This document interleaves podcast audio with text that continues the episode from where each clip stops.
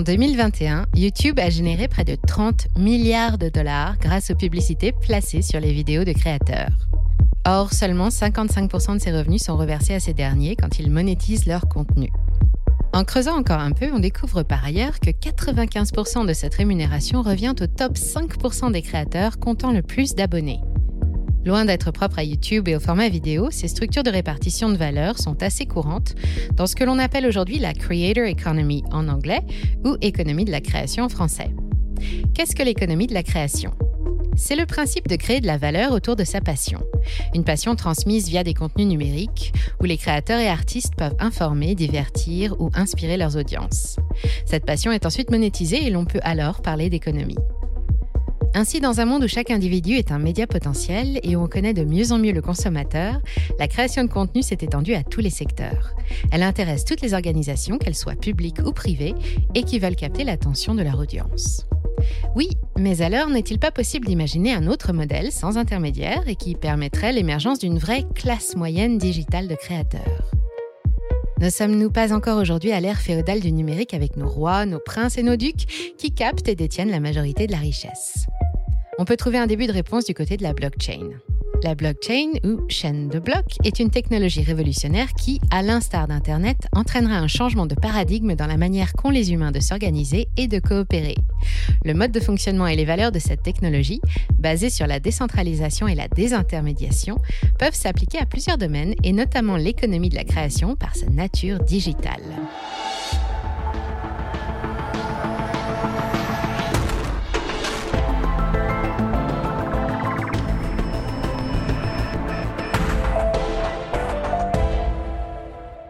Commençons avec un peu d'histoire.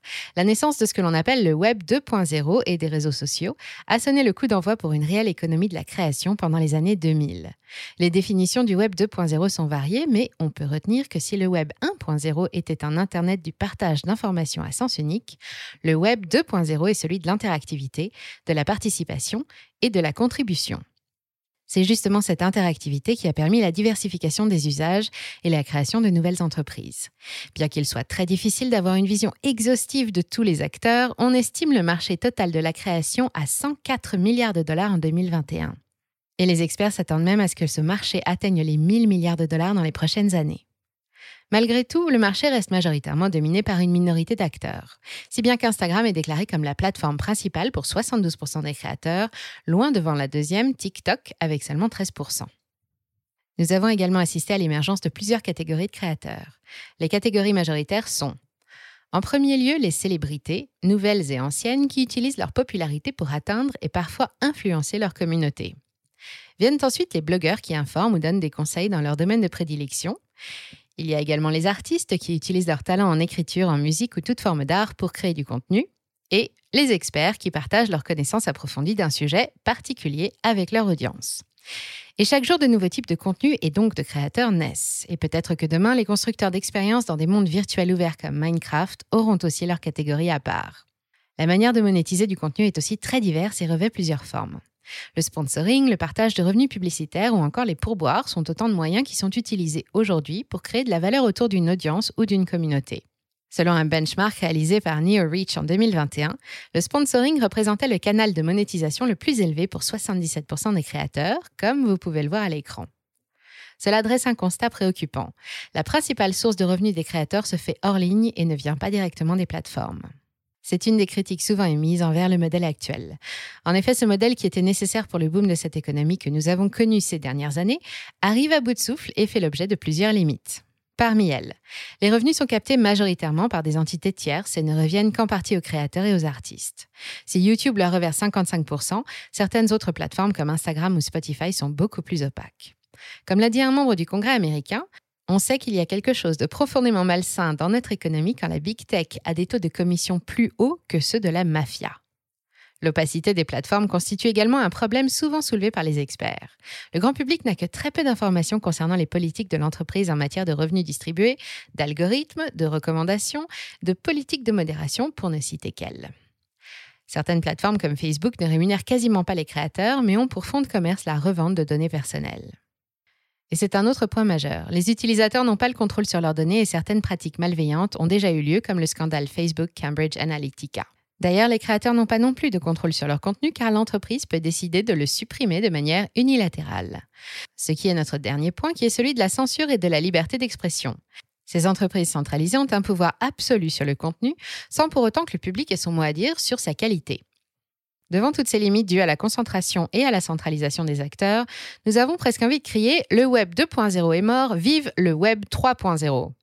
Car oui, même si le Web 3.0 aujourd'hui n'en est qu'à ses balbutiements, on peut commencer à entrevoir ses contours. Le consensus s'accorde à dire que ce sera une version du web basée entre autres sur la décentralisation. Cette décentralisation permettra ainsi la création d'un nouvel ordre digital où les internautes sont autosouverains dans le cyberespace. Grâce à la blockchain, il est possible de reprendre contrôle sur ces données et redéfinir la propriété digitale, le tout de manière incensurable, neutre, démocratique et participative. La désintermédiation est également centrale dans ce nouvel écosystème, car la centralisation implique aussi que les systèmes ou organisations ne soient plus contrôlés par une autorité centrale, mais par le réseau tout entier. On dit que le tiers de confiance n'est plus au centre, mais atomisé et à la périphérie. En appliquant les caractéristiques et valeurs de cette technologie, on se demande alors s'il est possible de créer de nouveaux systèmes construits par les créateurs, pour les créateurs et gouvernés par ces derniers, en harmonie avec leur communauté. En tout cas, la technologie offre plusieurs avantages incontestables. Premièrement, on dit parfois que la blockchain est l'Internet de la valeur parce que la technologie permet une vraie propriété digitale.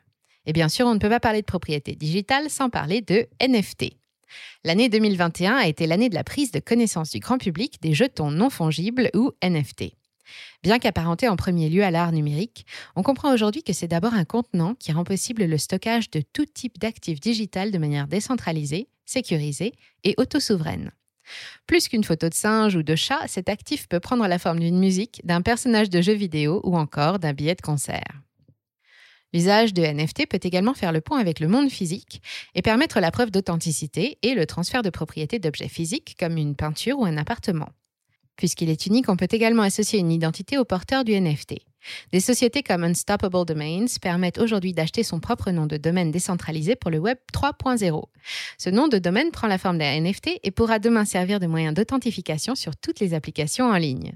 Enfin, les NFT sont des outils très versatiles aux usages infinis car ils sont programmables.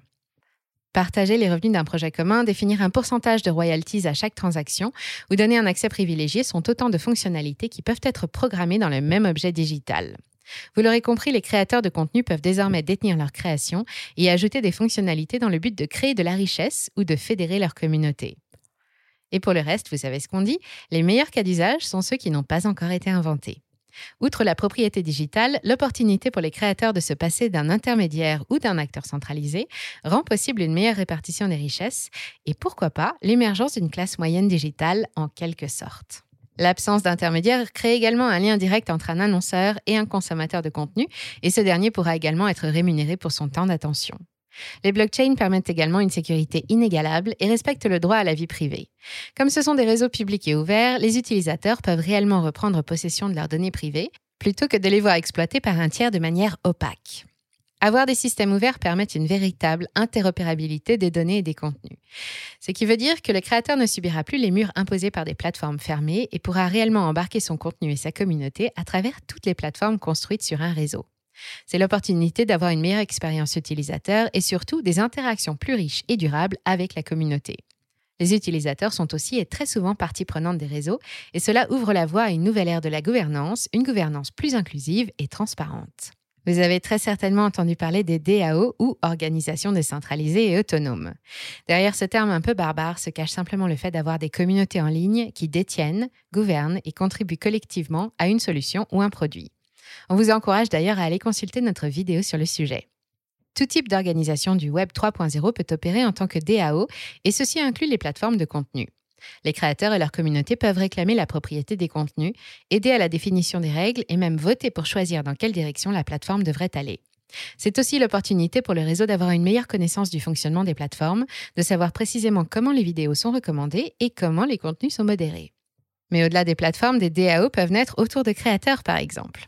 Ces tribus ouvrent la voie à beaucoup de cas d'usage entre créateurs et leur communauté, tant en termes de financement que d'innovation, de créativité ou de fidélisation d'une communauté. Mais ne nous précipitons pas. Beaucoup de nouvelles plateformes naissent aujourd'hui avec toujours de nouvelles propositions de valeur. Et même si aucun modèle n'est encore stabilisé, plusieurs acteurs font vraiment office de pionniers dans ce nouvel écosystème pour détrôner leurs concurrents Web 2.0. Plus d'une centaine ont vu le jour. Passons en revue quelques-uns des projets les plus ambitieux. Lens Protocol. Lens Protocol veut décentraliser les réseaux sociaux. Pour comprendre le fonctionnement actuel, il faut savoir que les réseaux sociaux tels qu'Instagram ou Facebook utilisent ce qu'on appelle un graphe social qui cartographie les relations et le contenu avec lesquels l'utilisateur interagit. Ce graphe fournit un retour d'informations vitales pour les plateformes qui veulent mieux connaître et cibler leurs utilisateurs à des fins publicitaires. Lens Protocol propose deux choses centrales. Le droit pour chaque personne d'avoir la propriété de son graphe social et la possibilité pour chaque porteur de projet de venir se brancher sur son infrastructure et créer son propre réseau social. Il faut alors imaginer un écosystème où de nouveaux Facebook, Twitter ou LinkedIn sont construits sur le même protocole, où toutes les données sont interopérables et les parties prenantes du système détiennent les données. Veracity. Veracity est une plateforme de streaming vidéo nouvelle génération reposant sur la blockchain. L'équipe a développé une technologie brevetée de proof of view ou preuve de visionnage pour lutter contre la fraude publicitaire et les fausses vues. Depuis plus d'un an, le projet a pris le virage de l'e-sport et du gaming et propose également des kits de développement à destination des créateurs pour intégrer leurs vidéos YouTube ou Twitch à la plateforme veracity.tv. Le fonctionnement de la plateforme aujourd'hui fait que les créateurs sont récompensés directement par les spectateurs sous forme de dons ou de paiements pour débloquer des vidéos ou d'abonnements.